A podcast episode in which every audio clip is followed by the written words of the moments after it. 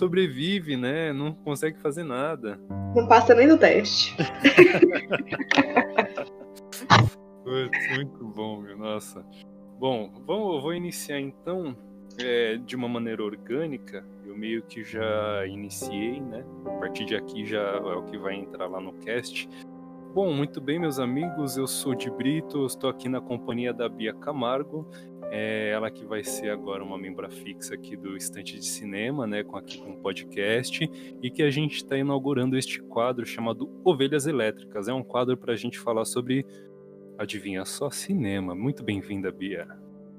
Muito obrigada e tô mega feliz com essa ideia, né, com essa notícia aí de ter um quadro fixo sobre a gente, pra gente estar tá falando aí sobre cinema, documentário, série. Então, fiquei muito feliz. Desenho, Exatamente, tudo, psicologia. Tudo, tudo, Porque eu gosto muito assim de quando eu, quando eu pego algum livro assim relacionado a cinema, né, a técnicas e tem lá a construção das personagens, tem muito de psicologia, né? E você estuda muito isso. Claro que a gente arranha só uma superfície ali, um é, a ponta do iceberg, né, por assim dizer. Bom, é, para este primeiro episódio do Ovelhas Elétricas, deste podcast maravilhoso aí que a gente vai estar tá conversando de uma maneira. Vai ser um papo de boteco, né? É um papo solto, assim, com algumas ideias e tal. A gente vai estar tá trazendo aí um. para dar uma. fazer um contraste aqui com o mês de outubro, que eu estou fazendo um conteúdo especial relacionado a terror, horror e terror psicológico e tal. É, para dar um contraste com isso daí, outro, a gente resolveu trazer um bate-papo sobre o filme, o documentário O Dilema das Redes, né? The Social Dilemma, que é um documentário dirigido por. Cadê a ficha técnica dele? Aqui, ó. Dirigido por Jeff Orlowski, produzido por Larissa Rhodes, Uh, teve no roteiro o próprio Jeff com Davis Coombe e Vicky Curtis, né? Ele foi lançado no dia 9 de setembro de 2020 e é um docudrama estadunidense dirigido por Jeff Orlovsky, escrito por esse povo aí, é lançado na Netflix e que analisa o papel das redes sociais e os danos que elas causam, que elas causam à sociedade. É... Então, Bia, se você assistiu este documentário é, é, igual a gente estava comentando, né? O que, que você achou, assim, no, numa visão geral, assim, do, da mensagem por trás do, do, do documentário em si, né? Você gostou? Te deixou é, meio cabreira com as redes? É, o que, que você achou, assim? O que, que você pensou de primeira? Achei muito interessante, né? Você já ter iniciado, já ter falado sobre o, o Halloween, né, o mês de outubro, e assim, uhum. eu devo dizer que o filme terror psicológico mais real que poderia ser escolhido nessa lista é o Dilema das Redes. Verdade. Encaixou perfeitamente. Mas enfim, numa descrição breve e direta de tudo que, que me veio à tona, de tudo que eu senti, de tudo que eu senti com esse documentário, Literalmente, eu me senti num episódio de Black Mirror na qual eu era a protagonista. Uhum. Eu sei, eu conheço, eu senti. Eu não assisti Black Mirror, mas eu sei da fama da série, de, do, da, dos temas que ela trata e tal. É, imagino que você conseguiu é, dizer. Eu já senti assim que foi uma, uma mensagem que basicamente disse para a gente acordar, né? A gente está muito numa inércia muito grande desde 2011 que foi quando o Facebook explodiu, né? O boom do Facebook, a derrocada do Orkut, do MSN, é, é, Orkut e MSN, que eram as redes que dominavam a época, né? É, acabaram assim, o Facebook veio, acabou essas duas, e desde então o Facebook está aí. Eu, particularmente falando, eu sinto que o Facebook começou a entrar na sua derrocada, né? É, que just, justamente por ter mudado a aparência de uma forma drástica, né? Então eu costumo pensar que uma rede social é, entra na sua, na, na, sua última reta ali, na sua última curva, quando muda de aparência de uma maneira drástica ali, né? E quando você tem uma, um surto de, de coisas ruins oriundos dela. O Twitter não sofre disso porque o Twitter ele é um ele é um ele é um grande cabaré virtual, né? Eu acho. Então acho que o Twitter não vai acabar. Mas eu acho que o Facebook, eu acho principalmente, né, que foi o tema central ali do documentário, eu acho que a mensagem foi para a gente meio que acordar, né? E não foi, não é uma coisa assim que tra que pede pra gente, é, que faz um, um, um, como é que fala? Me fugiu a palavra, não é um negócio que faz um alarde, ou que é, nos, nos incentive a excluir as redes, né? Eu, a minha visão foi muito dessa. não é aquela eu... coisa radical, né? Tipo, olha, Isso. galera, todo mundo para de mexer no Facebook, vamos deixar as redes sociais de lado. Na verdade, é uma conscientização, né? Isso, e, e, muito do que eles falam ali é relacionado aos algoritmos, né? E é uma coisa assim que a gente olha, se a gente tem se a gente faz parte de alguma comunidade sim, de virtual ali do, do, meio da tecnologia, a gente meio que já sabe disso, né? Dos algoritmos, do que aparece pra gente, do que não aparece, das prioridades e tal, principalmente relacionado às coisas do, da linha do tempo que o Facebook tirou do Twitter, né? O, o Facebook não tinha essa linha do tempo que a gente tem hoje.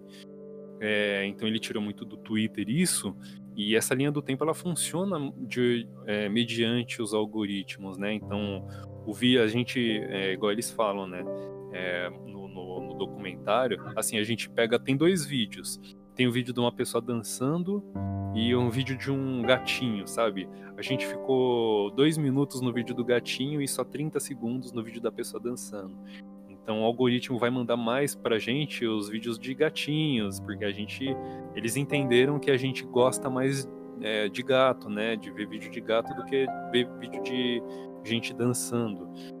Eu é. achei muito interessante deles terem colocado ali o ponto de vista de quem tá lá dentro, né? O que é muito diferente, igual, por exemplo, para mim, pelo menos, que eu vivo nesse, nesse mundo virtual por muito tempo. Pois é. é não, não, não nenhuma novidade ali que eu já não sabia. Isso eu vou é. bem, ser bem sincera. Ainda mais porque já existem outros documentários sobre o mesmo tema, alertando sobre as redes sociais. Tem um que foi recente, se eu não me engano, chama Privacidade Hackeada que foi sobre as eleições de 2016, né, as eleições do Trump, e todo aquele processo de fake news, o que, que as redes sociais puderam contribuir com isso. Hackers russos, né? Exatamente. Então, assim, a, esse documentário já traz um pouco, eu acho que ele nem chega aos pés do que, que o Dilema das Redes é, no, no sentido técnico mesmo, né, do documentário. O, a linguagem dele é uma linguagem muito cansativa, diferentemente de Dilema das Redes, que já é uma linguagem diluída, que dá para qualquer pessoa assistir, eu gosto muito disso. E eu gosto deles terem colocado quem estava lá dentro, quem desenvolveu todos, todas aquelas ferramentas, aqueles mecanismos para que hoje seja desse jeito que se tornou, sabe? Porque se for para ver quem que é o verdadeiro vilão ali que eles estão ocupando, não é o Zuckerberg, eles não estão tentando colocar uma culpa em cima dos criadores desses mecanismos. Na verdade, o verdadeiro vilão ali é o mercado, né? É o capitalismo é essa mão perversa do capitalismo que pega alguma coisa que intencionalmente ali o início era uma intenção legal, era uma intenção bacana, igual o cara que criou o botão do like do Facebook falando no início, que criou aquele botão do like com uma coisa de tipo uma recompensa, cara. Você vai lá, posta uma foto, alguém dá um like, é uma coisa legal, e se tornou o que é hoje, né? Hum. Então, para a gente perceber que não é aquela coisa maligna de nossa, já inventaram as redes sociais pensando nisso, né? Pensando é. que, que ia virar essa coisa horrorosa que tá hoje. Não, na verdade, foram quem tava ali por trás tinham boas intenções. Só que pessoas que entendem como funciona esse algoritmo do Facebook, como funciona esse mecanismo, vão usar isso de má fé. O que são é. as grandes empresas, enfim. É, eu, eu tava vendo até um. Eu não lembro quem que, quem que foi que costuma falar isso, do que eu tô pensando, eu acho que aquele cara que era da Globo, Samidana, ele tava falando assim, quem, quem sabe mais de política do que um político é o mercado. O mercado ele dita mais a, mais a política do que a própria política em si, né?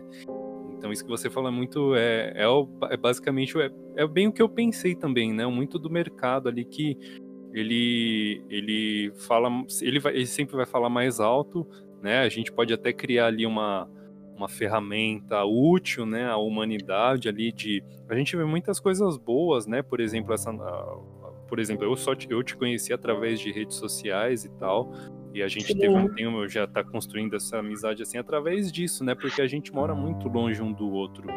E essas muitas coisas boas vêm são oriundas da, das redes sociais, mas o mercado ele acho que acaba é, fazendo um, um, uso assim, principalmente com coisas, com assuntos assim de uma maneira um pouco tóxica, né? Que nem a, a gente estava falando de política, de eleições e tal.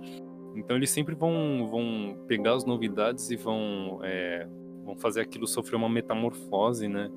E aí a gente vê hoje que vê hoje muita treta de no Twitter, no Facebook, muita intolerância, é, intolerância científica, intolerância religiosa, assim, a gente vê de tudo, assim, por causa, muito por causa disso, né, essa polarização da, da sociedade em si é, aconteceu muito nas, por causa das redes sociais.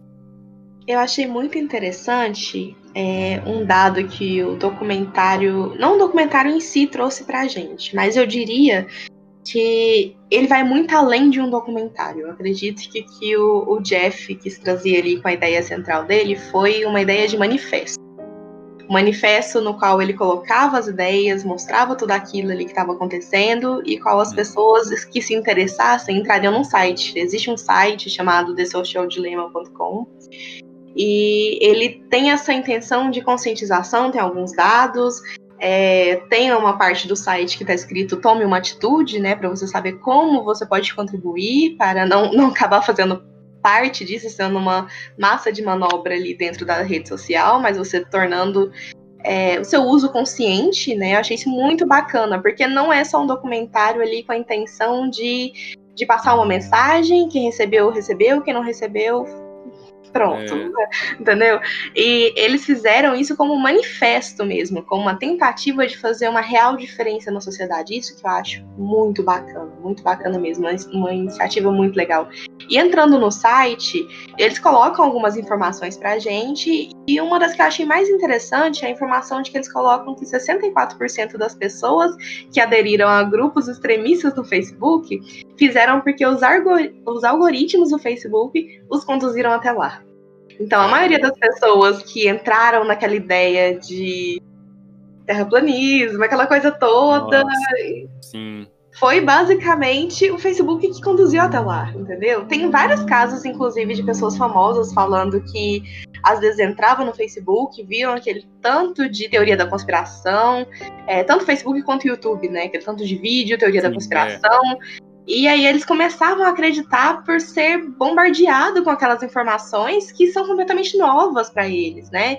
E aí eles pegavam aquela ideia, pegavam aquela causa e acreditavam nelas até o fim, entendeu? Então, a gente pode ver como que o Facebook, como que esse algoritmo contribui para que as pessoas tomam posições extremistas, e muitas é. vezes que até se não fosse pelas redes sociais, às vezes eles não tomariam. Pois é, e a gente é, isso é meio que uma troca, né? Eles, os artistas recebem essas informações é, de certa forma bombásticas e aí eles compartilham ali acabam virando até um porta-voz. Tipo, olha, o Tom Cruise compartilhou um vídeo da Terra plana, então ele é terraplanista também, então é verdade, sabe? A gente vê muito, tem muito disso dessa troca, né? Eles recebem, transmitem e acaba, e quando eles transmitem, eles compartilham, né? Isso acaba indo com, com uma exponenciação muito maior do que inicialmente eles podiam até imaginar, né? A gente vê tanto vídeo viralizando assim, é, a gente nunca imagina, né, a dimensão. A gente vê muito pelos vídeos de meme ou de, sei lá, essas coisas, o pessoal fala, ah, teve muitos comediantes, humoristas, assim, tipo, o Cid do Não Salvo, ele fala mesmo, né? Tem muito vídeo legal que eu fiz e que, que, eu, que eu achei legal, que nunca viralizou, e teve muito teve vídeo que eu nem, nem dei a mínima e o negócio bombou ali, viralizou e tal, uma coisa que meio sem controle, né, por assim dizer. Exatamente. E o que eu acho interessante também é principalmente pelo fato de que isso, quando você pega ali o documentário, você fica interessado, assim, principalmente pela forma técnica que eles colocam as informações. Ah, cara, que legal, vou pesquisar mais sobre o criador do documentário. E você vê que, na verdade, é, realmente ele está defendendo uma causa. Todos os documentários que ele fez anteriormente, que ele fez, se não me engano, foram dois, foi o, o Cash, Cashing Ice e Cashing Coral. O segundo, inclusive, tem na Netflix. E ele fez esses dois documentários justamente que falam sobre aquecimento global, que falam. Ele realmente tem essa, essa preocupação, sabe? Que ele quer trazer mais informações sobre essas coisas que estão acontecendo basicamente debaixo do nosso nariz. e a gente não toma uma atitude sobre isso. E achei muito interessante ele ter trazido esse o documentário, né, The Social Dilemma, principalmente por esse fato dele pegar pessoas lá de dentro para falar como funciona, como que é, porque, como eu disse, nenhuma das informações ali eram completamente novas para mim. Ainda mais porque eu convivo muito tempo com rede social, trabalho por, por meio de rede social, porque tem uma loja online e tudo mais, então é o tempo todo imersa nesse mundo. Sim. Só que, só que ao mesmo tempo, para minha vida pessoal, eu tento me distanciar o mais possível. Às vezes eu até desinstalo o Instagram do meu celular, desinstalo o Facebook, porque eu passo tanto tempo trabalhando com isso que na hora de, de ter um conforto eu quero ficar longe. É. Então, e eu acho engraçado que, assim, quando a gente assiste o documentário, né, assistir, achei o máximo, nossa, caramba, que legal falar sobre isso, e que, que legal a maneira que falaram sobre isso. A primeira coisa que você faz é o quê? Ir nas redes sociais para divulgar. Enfim, a hipocrisia. Enfim, a hipocrisia. é verdade, a gente. E a gente tem. É, eu vejo. Tem um problema que eu enxergo nisso, que é a é a, como é que fala, a má interpretação da mensagem do filme, né? Eu vi muita gente falando assim, fazendo um sendo espalhafatoso mesmo, né? Tipo, ah, desinstala, nunca mais usa, tal, não sei o quê. Mas é igual eu falei, a mensagem por trás do negócio é realmente era sobre o uso consciente e tal, e mesmo e sobre é, sobre o uso consciente, né? E mesmo assim, alguns, algum dos, alguns dos desenvolvedores ali dos algoritmos e tal, Google, Facebook, etc., eles que são casados e têm filhos, né, filhas e tal, eles não deixam as crianças utilizarem ali a, a, as ferramentas ali que eles próprios trabalharam, né, na, na qual eles trabalharam, na qual eles ajudaram a contribuir, é, contribuíram com alguma coisa, com o seu desenvolvimento e tal. Isso eu acho muito. Eu achei bem interessante assim ver esse contraste, né? O cara trabalha com aquilo, mas não passa, não, não utiliza, né? É interessante. E, bom, mas dos, dos que, do que a gente viu ali é, relacionado aos grupos de, por exemplo, extremismo, a gente pode ter também um pouco da, do, da, do entendimento que às vezes aquele é, quantas dessas pessoas que você falou, dos 64, mais da, da, mais da metade da população que entra em grupo extremista ali e tal, é, muitos desses, quanto se a gente for também ver a escolaridade, né, se a gente for parar para pensar e tal, eles muito isso pode acontecer da dele ter uma baixa ali escolaridade e tal e acaba o entendimento eles ele acaba aderindo ali de uma maneira muito fácil porque os argumentos são muito convincentes, né? A gente Exatamente. vê muita gente, muitos terraplanistas falando que entraram, aderiram ao movimento terraplanista, por exemplo, justamente por ter um, um argumento convincente, né? O que não, que claro, não é o suficiente para você para você refutar o método científico e, e qualquer coisa que já seja conhecida assim, né? Só quem, só quem tá, só quem esteve no meio científico, por exemplo, nós, assim, que, que a gente estudou ali e tal, tá estudando, você ainda no caso, mas a gente conhece o método científico, né? O, a metodologia, o jeito de conduzir uma, uma pesquisa, um estudo e tal, e a gente vê ali que é, todo, todos esses argumentos que eles utilizam são furadas, né? Esses argumentos, assim, para qualquer coisa, grupo extremista, terraplanismo e tal, a gente vê que esses argumentos não, não são, são furados. Eles têm um fundamento ali naquela bolha, né? Daquela coisa, daquela engrenagem que você vê que faltam umas peças, mas que eles falam que tá girando mesmo assim, né? Exatamente. E eu acho que todo esse mundo virtual ele é tão perigoso pela falta de regulamentação, né? Que não tem lá, basicamente. É, desde quando o Facebook foi criado, desde quando o Facebook se popularizou, um dos problemas mais difíceis a ser enfrentado, principalmente é, nos Estados Unidos, por exemplo, foi a distribuição de pornografia infantil dentro das redes sociais porque não tinha regulamentação, não tinha como você tá, tá ali, ou pelo menos quem, quem fica ali por trás do Facebook, quem fica ali por trás das regras, é, não tinha como ficar barrando todos os grupos que eram criados sobre pedofilia, porque são muitos. e uma rede onde não existe limites, não existe segurança, não existe privacidade, eles podem fazer o que eles quiserem. Então, até hoje, mesmo com, com todas as regras, mesmo com que eles tentam barrar, ainda existe. E o Facebook é o maior centro de concentração de pedófilos que existe.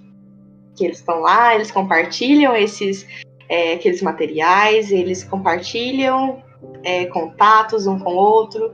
E aí um grupo é barrado, eles correm e criam outro. Porque é fácil. Porque não, não existe um método ali para estar tá pegando eles sempre que eles arrumam algum grupo diferente.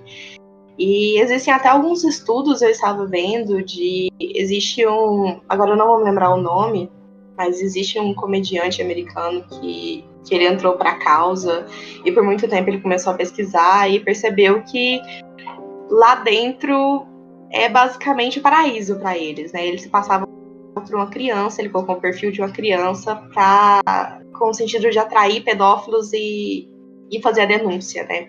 Caramba. E existe todo, existe todo um estudo sobre isso, existe todo um, é, vários estudos, na verdade, que falam sobre isso, né? O tanto que isso acabou agravando essa liberdade que, que dá para quem está ali mal intencionado. E não só isso, acho que para quem é, é, meio piolho de Facebook, de Facebook, não, desculpa, de Netflix, que nem eu, adoro ver documentário, essas coisas. Eu tô ali pesquisando sempre por informação. Existem muitos documentários falando sobre crimes que aconteceram, esses crimes bizarros, essas coisas, adoro. E aí eles hoje em dia a gente vê tantos crimes de caráter virtual.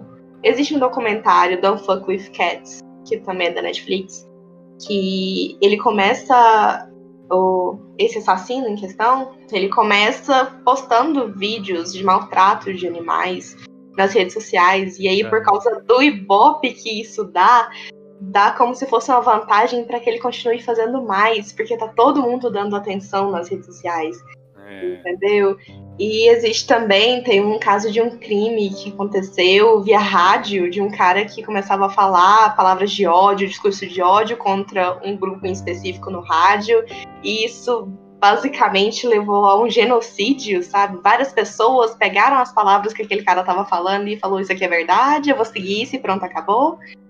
Então, tudo isso nos alerta ao perigo que essa liberdade que, que existe dentro das redes sociais pode levar para quem está ali mal intencionado, para quem está ali é, já com uma questão na cabeça que vai executar. Porque não existe nenhum limite para ele não executar. Uhum. Esse é um problema muito. É um problema crônico, né? Que às vezes a, a internet acaba trazendo de volta, né? A gente pensa que já acabou, que está longe, que a gente está numa sociedade melhor tal, mas às vezes a gente acaba vendo essas coisas assim e pensa, poxa, a gente está parece a gente o ano é 2020, mas parece que a gente está em 1920, né? Parece que a gente está 100 anos atrás assim. Por causa, Exatamente. de alguns, por causa de alguns pensamentos. E isso ah, eu acho que isso só com. É, o primeiro passo é just... hoje que a gente está gravando é dia dos professores, né? Só com uma escolaridade melhor, com, com um ensino melhor para as pessoas, uma difusão do conhecimento ali, dos estudos, das matérias, do conhecimento científico, mostrar para as pessoas que o método científico não é não é brincadeira, né? Não é ninguém usa a ciência para prejudicar ninguém.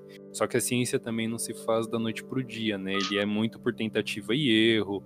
É, você estuda uma coisa, sabe uma coisa hoje, amanhã ela, aquilo já muda, aquilo já, sabe? E a ciência é isso, né? Ela não é uma coisa é, que vai bater o martelo e vai falar, ah, é isso, é concreto. Não, a ciência é, um, é, uma composição de vários fatos, né? É igual a matemática diz, assim, eu sei que você não é de exatos, mas a matemática diz lá o conjunto verdade, né? A verdade é um conjunto com vários fatores ali que vão compor a verdade. Na verdade, a verdade pode ser é, um, é uma coisa, mas composta por vários outros pequenos fragmentos ali e tal. Uh... Isso que você disse é muito interessante, até para a gente entender como que funcionam as engrenagens de quem consome esse tipo de, de conteúdo ali, o que vem das redes sociais em geral, né? Porque as pessoas estão à procura sempre de respostas rápidas, fáceis para os questionamentos deles. Questionamentos políticos, filosóficos, existenciais, eles querem respostas rápidas.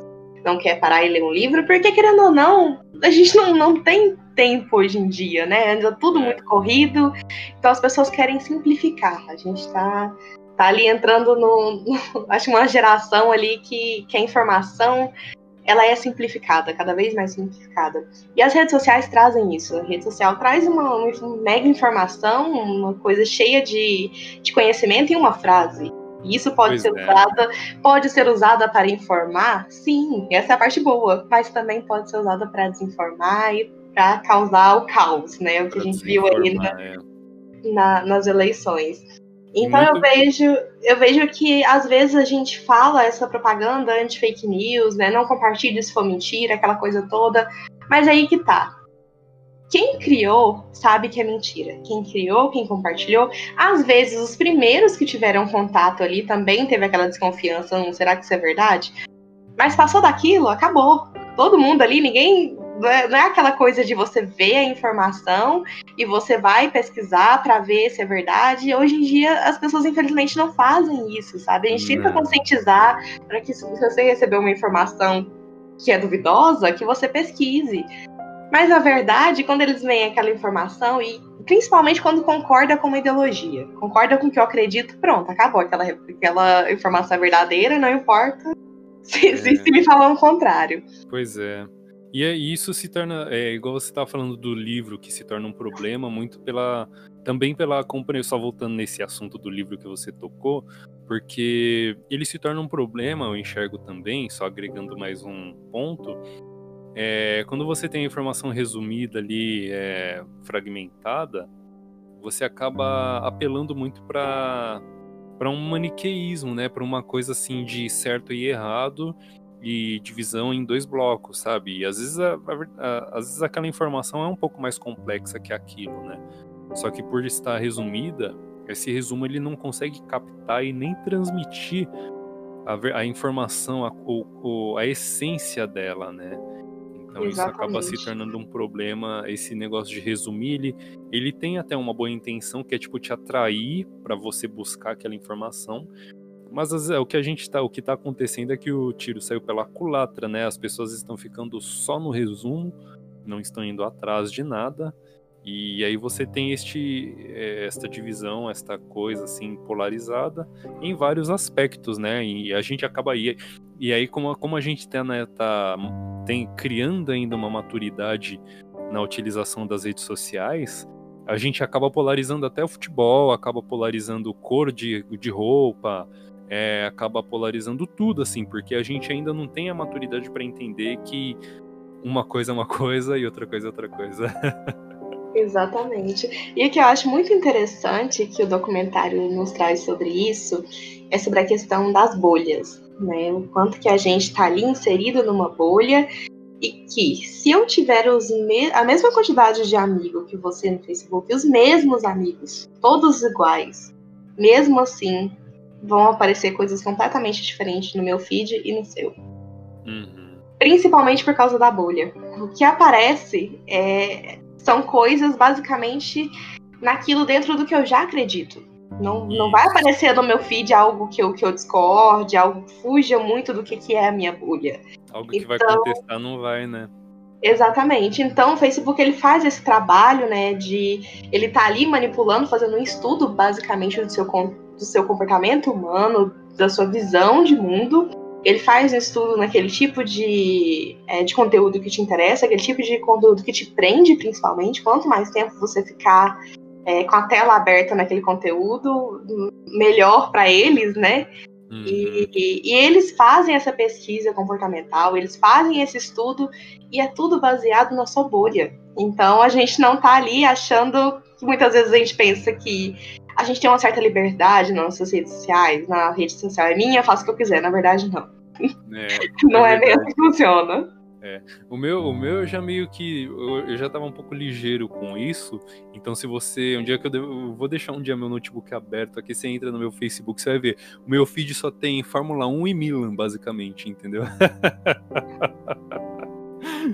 O meu só tem, só tem coisa de política, basicamente filme. Pronto. Nossa, meu feed, é um, meu feed é uma coisa tão simples, meu. Nossa, é muito legal. Você entra aqui só vai ter coisa do Milan e da, da Fórmula 1, é muito legal. Mas isso é, é, é isso mesmo, porque igual é, eu tinha mencionado lá dos vídeos no, no começo, né? Mas é basicamente isso, assim, o que a gente gasta mais tempo é o que a gente vai. É o que eles vão repetir na, na, na exibição pra gente. Eu, eu, eu penso nisso, até tem uma postagem é, que a gente que circula aí pelas redes dizendo assim. Ah, foto, você publicou uma coisa no feed, tem 10 likes, mas se você coloca uma coisa no stories, tem 400 visualizações. Ah, o pessoal tá, tá pessoal, ninguém pode ninguém gosta, ninguém gosta de você, mas tá todo mundo te observando. E na verdade isso daí tem, a, tem relação mais com, o, com os algoritmos, né, que a gente estava falando. Porque o do Story ele tem um algoritmo diferente do algoritmo do feed. E ele é um negócio muito. O, o, o Story ele é um negócio muito mais volátil. Você vê, é, tem ali 15 segundos para olhar aquilo e já some, já vai aparecer um outro.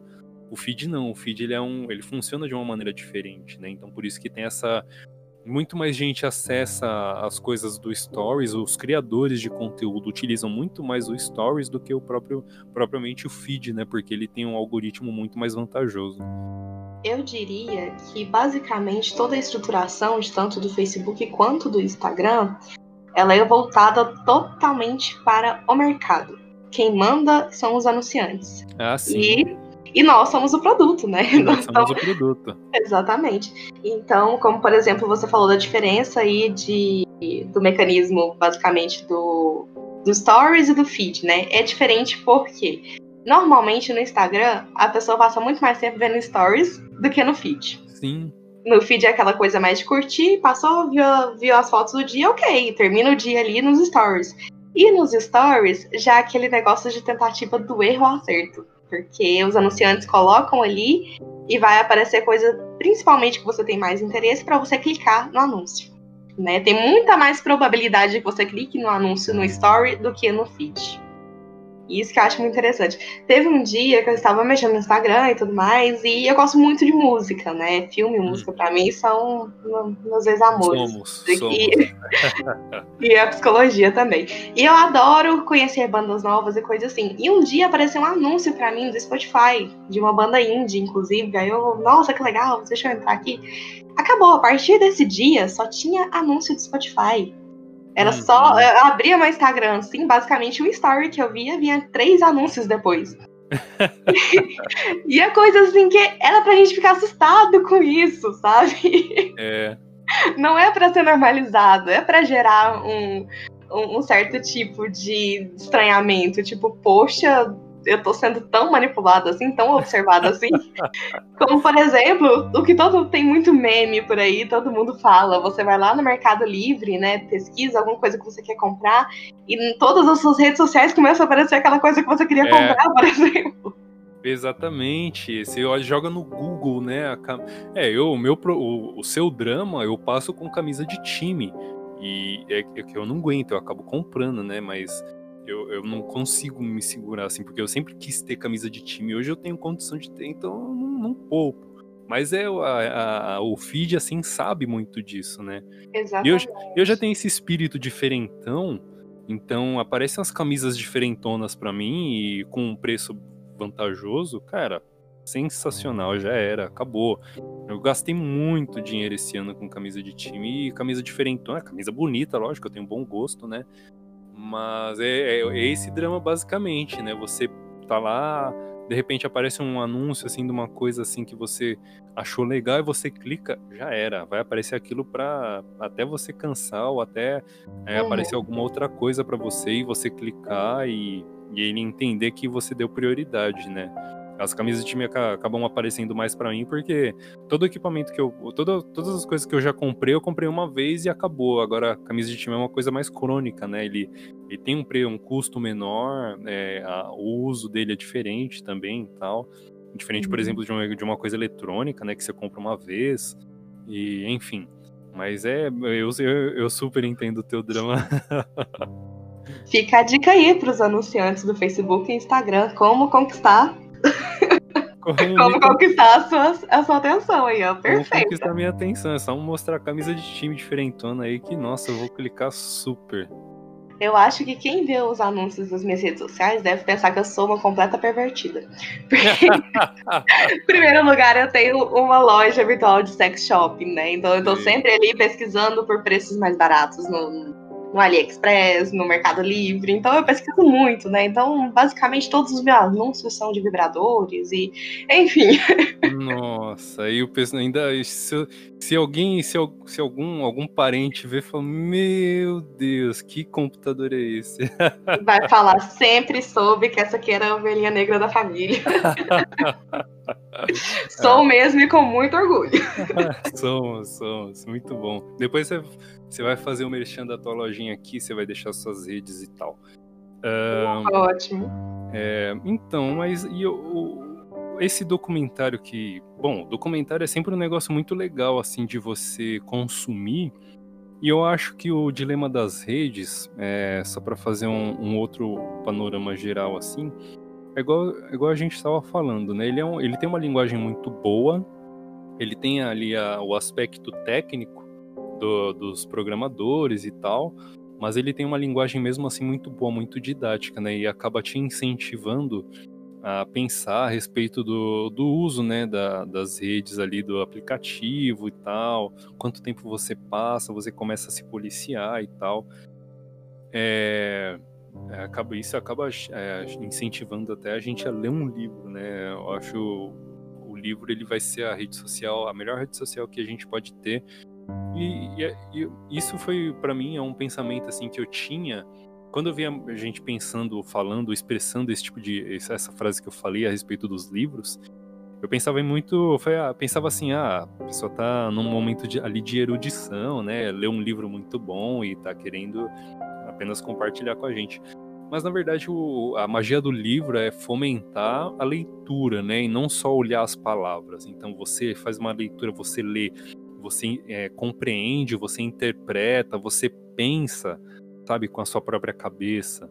Então o livro ele é uma coisa assim que você, uma coisa que acho que as pessoas nunca vão conseguir politizar ou polarizar é o livro, né? Porque você tem ali um material de de conhecimento ali muito rico e tal, que você vai acabar interpretando da tua maneira, ao invés de ser induzido pela, ou pela rede social, ou pelo jornalista, ou pelo jornal por, por, por qual ele escreve ali, ou por qual ele se comunica, né? Que ah, os jornais aqui do, do, do, Brasil a gente vê que tem, é, é, como é que fala? Ideologia, mas só que é uma ideologia velada, eles negam veementemente, mas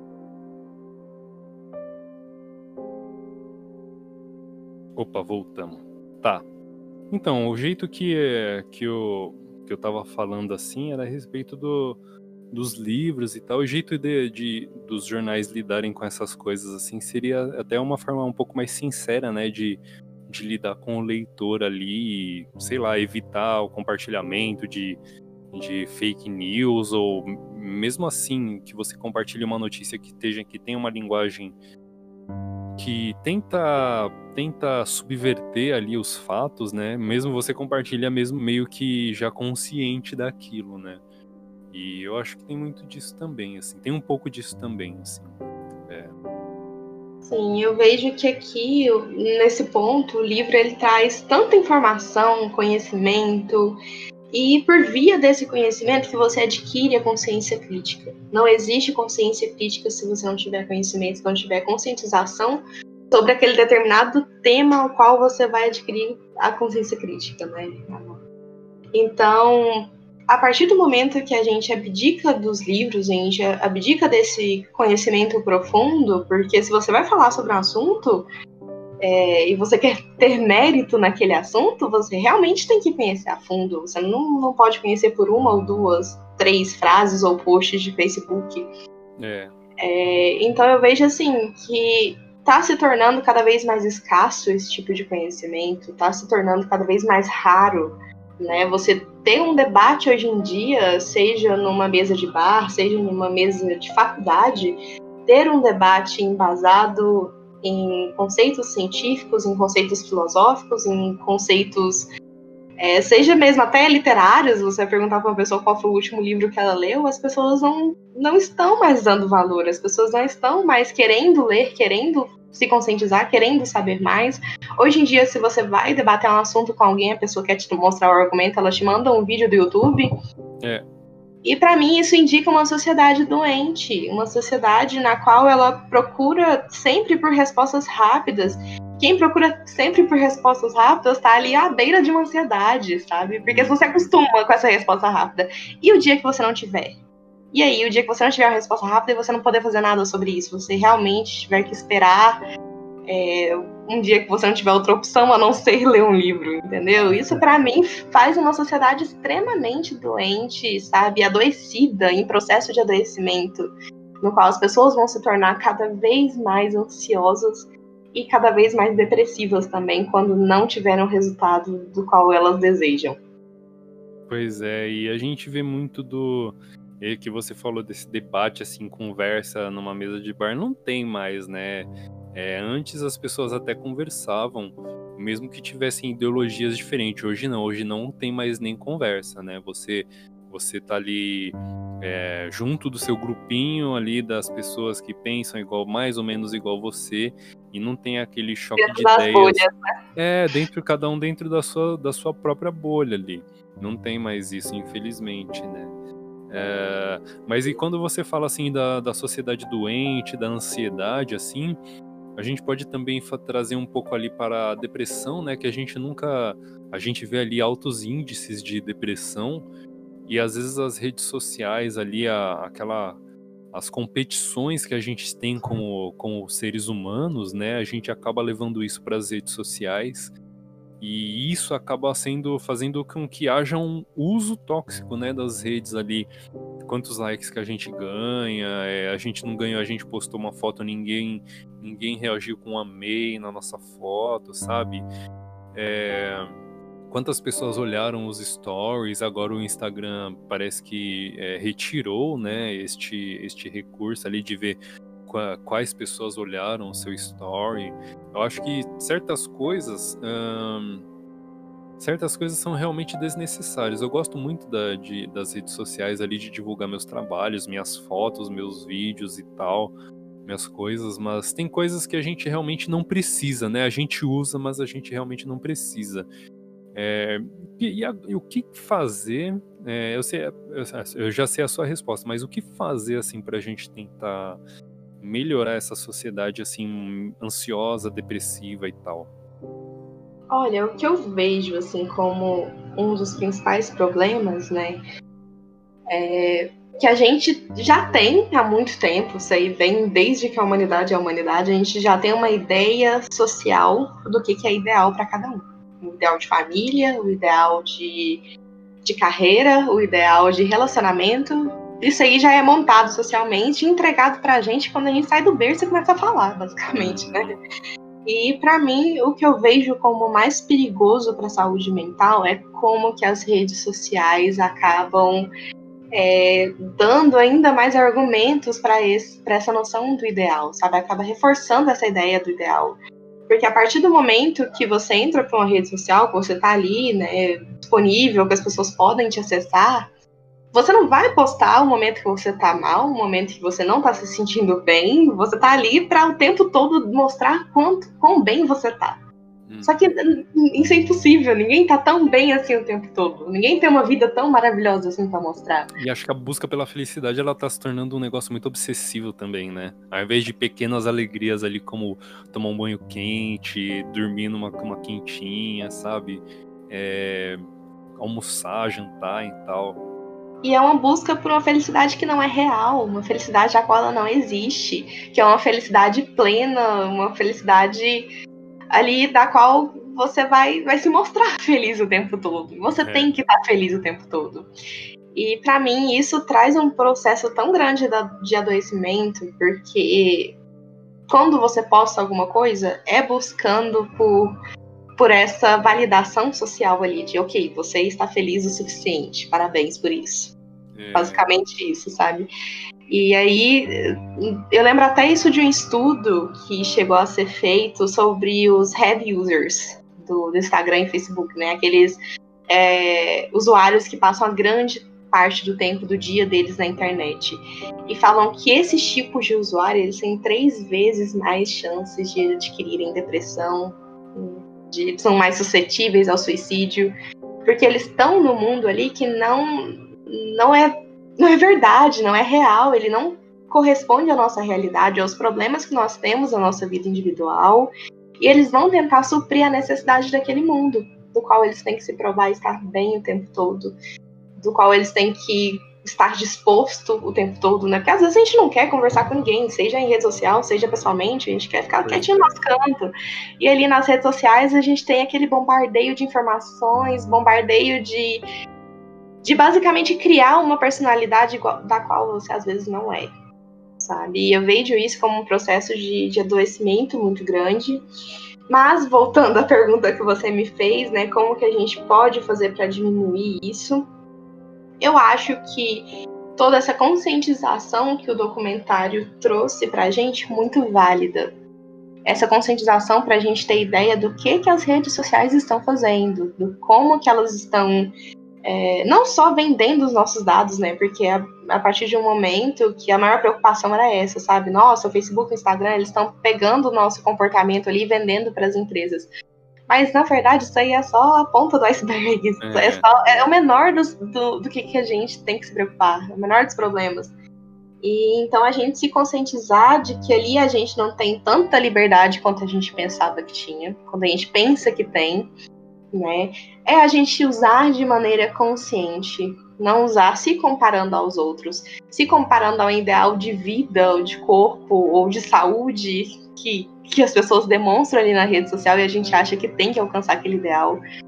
É, ter noção de que aquilo tudo ali é um mundo falso, é um mundo de aparências, é um mundo que as pessoas querem demonstrar, que as pessoas querem ser, né? E assim, basicamente diminuir também, o, acho que a diminuição do contato com as redes sociais também pode trazer um alívio muito grande para a saúde mental.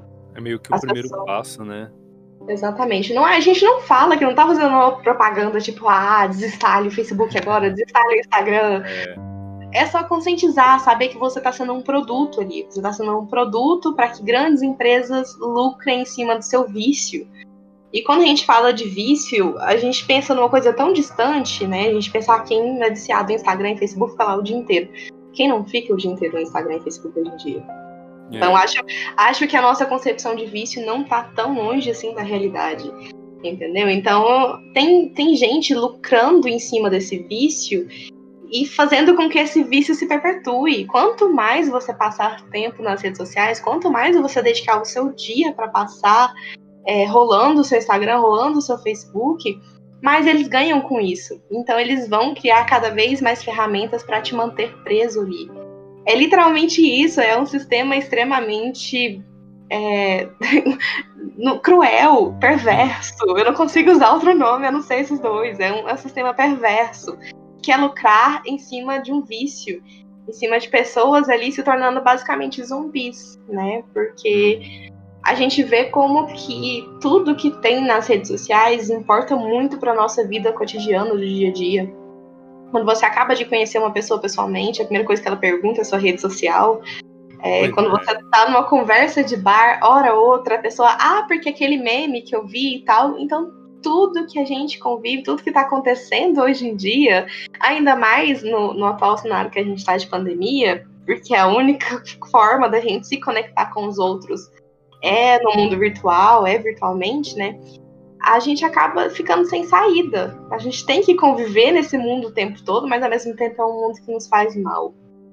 Então, acho que diminuir né, o contato e fazer um contato consciente também. Você sabendo que você não tem todo o controle que você deveria ter, ou que você acredita ter ali nas redes sociais. É, se conscientizar, olhar as notícias e ver okay, o que, o que pode ser verdade, o que, que não é verdade aqui o que que é uma mensagem ali querendo me levar para alguma coisa que talvez possa possa me fazer mal, sabe? Eu acredito é. que esse seja o caminho. Pois é, eu acho que também assim tem uma maneira assim de a gente driblar um pouco isso, é tipo tirar as notificações do no celular tal. É, ver, fazer o estudo, né? A gente consegue ficar com o celular desligado quanto tempo, né? Eu consigo Exatamente. ficar bastante, porque eu, igual eu falei, eu consumo podcast, eu ligo aqui. É, eu não tô no celular, mas eu tô pelo computador. É, os livros, eu tô sem livro novo aqui, o livro novo que eu comprei eu já consumi, então preciso de mais livros e tal.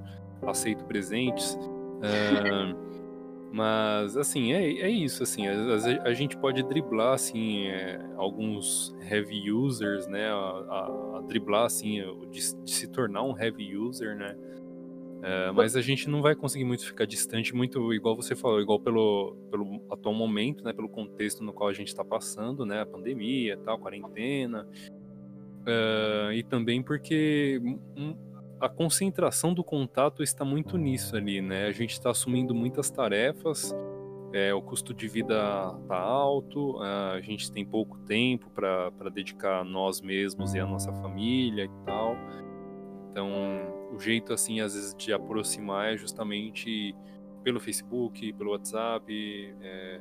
Eu gosto do Telegram, que o Telegram ninguém usa, então a gente pode ter um, silêncio lá, né? É ótimo mesmo. É muito bom. E, e eu acho que assim, a gente tendo não só se afastar, mas também a gente tem que ter consciência que se afastar às vezes não é fácil. Pois é. é uma coisa que eu gostei muito no documentário desse seu dilema é, tem aquelas partezinhas ali que eles fazem uma simulação, né, e tudo mais, bem teatral. E normalmente eu acho isso muito brega em documentário. Convenhamos. Nossa, eu tenho uma birra. Eu gosto daquelas simulações do ratinho, né? Que é, é, é bem tosco, assim, é muito engraçado. Eu acho muito brega, são umas atuações péssimas, uns cenários super mal montados, mal gravados. E parece que é padrão para todos os documentários, né? Se tiver um documentário que essa cena é bem gravada, não, não é documentário mais. então, assim, ao mesmo tempo que eu tenho o meu certo problema com essas simulações, eu vejo o quanto que elas são importantes para alguém que está assistindo um documentário ali e, e seja leigo né, na área, não entenda é. o que o documentário quer realmente passar, seja o primeiro contato com aquele tipo de, de, de conteúdo. Então, as simulações acabam sendo importantes para esse tipo de público. E uma simulação que eu achei muito importante ali é quando, quando o rapaz fala: Ah, não, eu não, não vou sentir falta, não, vou ficar 24 horas sem o celular e ok, tranquilo, cara, quem sente falta? Para ele, quando a gente pensa de ficar 24 horas sem as redes sociais, parece uma tarefa tão fácil, parece uma, uma tarefa tão simples, mas na hora de colocar na prática a gente vê que não é tão fácil assim. É, daí. Ele ficou meio estressado ali, né? Exatamente. Daí que a gente percebe o verdadeiro vício. Então, assim, acho que o discurso, esse discurso de falar, larga as redes sociais um pouco, vai viver sua vida, deixa o celular de lado, eu acho que é um discurso muito fácil, que na prática, na verdade, não é bem assim. Então, a forma que eu tento conscientizar é falar, olha, não é fácil e a gente tem que, que aceitar que não é fácil, né? Não é falar, vai ser fácil, eu vou deixar de lado e pronto. Não, é um processo. Às vezes a gente consegue deixar o celular de lado ali durante cinco horas do dia sem mexer, já é um passo. Depois aumenta, coloca 10 horas do dia. Então, assim, é, para entender que é um processo que ele precisa de passos. Ele não, não vai ser dado de, da noite por dia, a gente não vai é, conscientizar sobre tudo isso que acontece no, no mundo das mídias, no mundo, no mundo social, é, das redes sociais, né? A gente não vai se conscientizar disso da noite pro dia e conseguir diminuir as consequências da nossa vida da noite pro dia também. É meio é gradativo, né? A gente vai é, baby steps, né? De pouquinho em pouquinho, acho que a gente vai tomando um pouquinho de consciência. Uh, não precisa não ver que não tem necessidade de compartilhar todos os memes que a gente vê. Às vezes a gente olha, salva, e, enfim, é, é, é isso, assim, muito da. É igual, acho que o que a gente tocou muito no, no assunto aqui nesse primeiro Ovelhas Elétricas é o papo da conscientização, né, a respeito muito em função do título, né? O próprio título do documentário já diz, né? O dilema das redes, né? É um dilema isso já de se tornou um vício tão é, um, um, uso tão pesado assim é que que às vezes a gente acaba optando é, não só, ao invés de optar pelo radicalismo e de é, desinstalado uma vez e nunca mais usar, a gente acaba pensando, ó, oh, tira a notificação, é, sabe? Vamos diminuir um pouco, ao invés de passar oito horas, vamos passar cinco, sabe? Assim, é isso já se tornou um negócio assim de motivo de negociação consigo mesmo, né? Exato. Se você parar para pensar. Isso mesmo. E assim, uma das coisas que eu acho muito importante para a gente levando, né, é realmente apegar essa visão, sabe, de ok, é uma rede, é uma ferramenta muito importante, é uma ferramenta da qual eu preciso, só que ela pode me fazer mal também, hum, sabe? É. E assim, o que a gente mais tenta conscientizar, igual eu tinha começado aqui falando, é que não há um vilão, né? A gente não, não tá fazendo uma guerra aqui contra o Zuckerberg e declarando morte ao Facebook. não, não, não existe um vilão. Apesar de que eu acho que há medidas a serem tomadas, acho que é, as redes sociais poderiam se posicionar melhor sobre isso do que deixar tudo à solta, tô nem aí, vocês que que lidem com isso. É. Como, por exemplo, o Zuckerberg já respondeu muitas entrevistas falando sobre a influência que o Facebook teve nas eleições, né? Na propagação de fake news, é, de que o Facebook basicamente foi decisivo. Foi, decisivo. foi o processo ali que eles precisavam é, para que o Trump ganhasse as eleições. E aí, na hora que ele vai responder, ele responde meio que aquela indiferença, né? Tipo, ah, ok, eu, eu acho sim que fez diferença, mas é uma rede social. Pois ele é. não tá é. mentindo, ele não tá mentindo, né? E ele próprio não tem o que fazer, porque ele criou a ferramenta, mas, igual a gente falou, se a, se a pessoa vai fazer o mau uso dela, aí já é um problema de quem, de quem enxergou aquele propósito, é, aquele, aquela coisa ruim naquele propósito, né? Usou para um propósito ruim, melhor dizendo. Exatamente. E acho muito interessante também como que o documentário traz todos os processos da criação do Facebook. Ok, eles criaram uma rede social. E depois, como ganhar dinheiro com isso? Quem estava ali por trás precisava de dinheiro com isso. E as proporções que isso tomou, sabe? Que foi uma coisa totalmente fora do controle. É, a partir do momento que os anunciantes começaram a colocar seus produtos, é uma coisa muito barata para os anunciantes colocarem seus anúncios no Facebook. Facebook todo mundo acessa, Facebook todo mundo tem, todo mundo compartilha.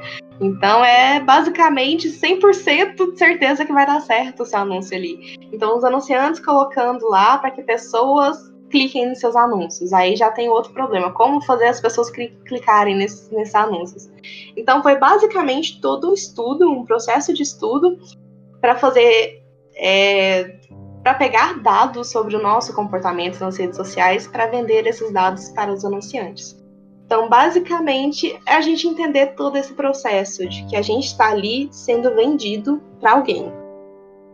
Pois Sabe, é. o nosso, o nosso comportamento, o nosso clique, o nosso passar de dedo na tela do celular, tudo isso é vendido para alguém. Hum. Pois é, pois é. Fica aí a, a, a, reflexão do dia, né? E eu tava falando, a gente falando em livro, inclusive, eu tava lendo aqui, relendo o, é, o nosso quadro chama Ovelhas Elétricas em homenagem ao livro escrito por Philip K. Dick, que deu origem ao filme Blade Runner, né, o Caçador de Androids, de 1982.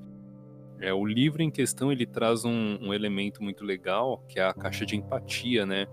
Que é um momento ali deles se conectarem com uma figura mística chamada Wilbur Mercer, né? E aí eles programam ali o sentimento do. A, eles têm uma programação para o dia, né? Tipo, três horas da tarde vai ter uma depressão leve, depois 8 horas da noite depois do trabalho vai querer ter um orgasmo ali com a esposa é, e enfim aí vai antes de dormir vai regular o, o negócio ali a, a, o, o, a caixa ali de para acordar feliz ali e, e, trabalhar disposto né?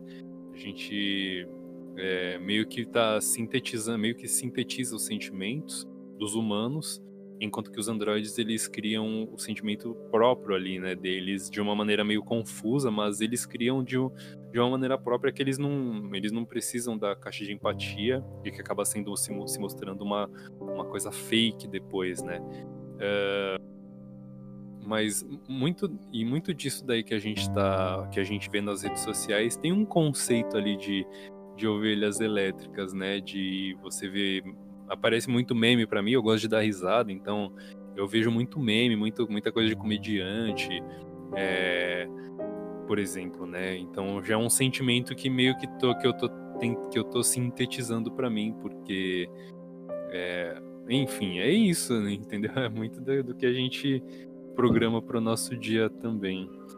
Uh, estamos aí então já chegando no final. É, espero que vocês tenham gostado, Bia. Fala um pouquinho da sua loja para o pessoal aí que queira comprar com você, queira conhecer o, o que os seus produtos e tal. Já falando sobre o mal das redes sociais. É, Mas é. vamos aqui falar sobre as coisas boas, né? Que a, a pandemia traz pra gente. Isso, vamos falar das, da, das coisas boas. Então, eu tenho uma lojinha virtual de sex shop. Ela nasceu, é fruto da, do isolamento social. E a gente, assim, traz um, um, atendimento especializado, traz minha principal, minha principal, como que eu posso falar, é, função ali. é, o que eu mais trago, tento trazer, é uma forma diferente, né, de ver a sexualidade humana, Ainda mais com esse pezinho que eu tenho ali dentro da psicologia. Pezinho não, o é. corpo todo. Tento trazer, assim, conteúdos de forma diferente, né? Uma conscientização do quanto que é importante a gente estar tá conectado com a nossa sexualidade, a gente entrar em contato com o nosso prazer, com o nosso desejo. É, quebrando tabus também, que muitas vezes são construídos. Eu tava pensando muito nisso, porque Uh, muita, a gente ainda tem muito isso da sexualidade como tabu, né? Então, e é uma coisa assim que a gente precisa conversar para que não fique, não tenha, por exemplo, clima estranho, assim, acontece alguma coisa, sei lá, inesperada, assim, a gente fica e aí, como é que, como é que vai ser, o que, que a pessoa tá pensando, aí às vezes a gente acaba, né, é, enfim, ficando ansioso com uma situação ali que, a, que, que se a gente tivesse um pouco mais de conhecimento, a gente nem não passaria por aquilo, né? Exatamente. E aquilo que a gente está falando sobre conhecimento, sobre como adquirir conhecimento, e a sexualidade, basicamente, a gente já tem todas as ferramentas. Tem o nosso corpo, tem nossos sentidos. Então, tá aí pra gente se descobrir. E é isso, terminando o merchan. é, quem tem quiser. Instagram, tem Twitter. Sim, tem Instagram, tem o Instagram é arroba é, iFod Sex Shop. Quem uhum. quiser procurar a gente lá. A gente também tem um sitezinho, vende para o Brasil inteiro. É tipo então... igual iFood, né? Só que de, né? Só que pro sexo, né? Isso, só que é iFod Sex Shop. é muito genial, genial. Ai, que ótimo. Mas então, quem tiver interesse, pode estar correndo lá, que aposto que não vai se arrepender. Tem uns produtinhos bem bacanas. Maravilha, muito bom, Bia. É muito, muito bom mesmo. Parabéns aí, sucesso nessa jornada aí do, do iPod Sex Shop. Sucesso para nós aqui no Ovelhas Elétricas. É, só reforçando Teremos. aqui a... Opa, só reforçando aqui, a Bia é agora integrante fixa, né, daqui do Estante de Cinema, então ela vai estar tá participando aqui nos podcasts aqui do Ovelhas Elétricas, eventualmente no Estantecast também, mas Ovelhas Elétricas é mais nosso. É, a gente vai dar uma cara muito característica assim dele, a gente vai criar uma identidade para Ovelhas Elétricas, então ela vai estar tá aqui com a gente sempre é, eu vou o espaço para ela fazer monólogos a respeito de filmes e documentários é todo dela também. É, igual eu já venha fazendo, né, desde junho, desde que eu inaugurei aqui o Estante Cast. Enfim, é, estamos aí inaugurando este quadro especialíssimo aqui com uma convidada maravilhosa e agora que foi convidada maravilhosa no Estante Cast, agora é membro fixa. Bem-vinda à família. É, vamos gravar mais vezes, vamos, vamos tentar é, fazer uma programação mais legal assim. Deixa, deixa só você terminar aí o seu TCC em paz e aí a gente começa, a gente toca isso daqui com, é, com uma cara um pouco mais, mais recorrente. Deixa um tchau aí pro pessoal, Bia. Olha, queria agradecer primeiramente, né, por estar aqui, tendo a oportunidade de estar aqui de novo. E sinto dizer que eu vou estar dando a carinha aqui por muitas vezes ainda. Opa! Espero ser uma boa notícia. Mas que eu estou muito feliz com esse convite, muito animada com esse projeto do, do Ovelhas Elétricas, né? E devo dizer que não seria, não teria outro nome perfeito para ter colocado nesse quadro. Como ambos somos, somos fãs de, de ficção científica, Philip K. Dick, então acho que definiu o nosso propósito, o que, que a gente vem buscar. E falando no TCC, que eu tô quase terminando, né? Mas inclusive daqui uns dias eu posso até trazer um pouquinho do que que, do que, que eu pesquiso, o que que eu posso Maravilha. contribuir aí para ovelhas elétricas. Então, vou estar tá aí sempre trazendo um conteúdos, trazendo um pouquinho do, do que eu posso contribuir. Maravilha, maravilha. Vai trazer sim. É, se você preferir fazer em monólogo, o espaço é todo seu, dá apenas que você grave ali o áudio e depois me manda, né? E aí eu subo aqui no, no, no, no Spotify e aí ele vai ficar tudo para você. Mas eu vou querer, vou tentar dar um jeito de participar sim, da gente fazer esse bate-papo, hum, fazer também é, um, uma conversa ali sobre estudos científicos e metodologias e tal. Essas coisas assim, esse tipo de papo é muito legal. Acho é... maravilhoso essa troca de conhecimento, essa, toda essa contribuição que a gente pode dar aqui, um para o outro, né? E também para os ouvintes aí. O pessoal que vai acompanhar, vai acompanhar a gente aí, não só no Brasil, mas no mundo.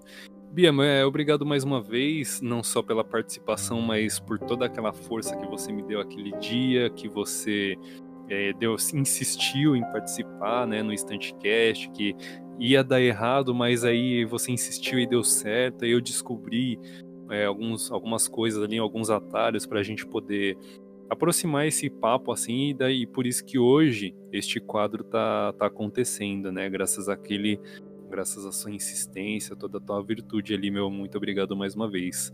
Graças à nossa insistência. Opa, então é isso. É meus, então é isso, meus amigos. Obrigado aí pela companhia virtual. Espero que vocês tenham gostado. Este é o primeiro Ovelhas Elétricas e vai ao ar nessa sexta-feira, no dia 16 de outubro de 2020. É, espero que vocês gostem. É, obrigado pela companhia virtual mais uma vez. Procure um Estante de Cinema na, nas redes sociais, arroba Estante de Cinema no Twitter, Instagram, Filmou e Letterbox. Acessem o blog, que é estantedecinema.blogspot.com procurem o Estantecast e o Ovelhas Elétricas, que vai ser um quadro do Estantecast no Spotify, no Anchor, no Google Podcast ou na sua rede de podcast de preferência. Obrigado mais uma vez e até o próximo.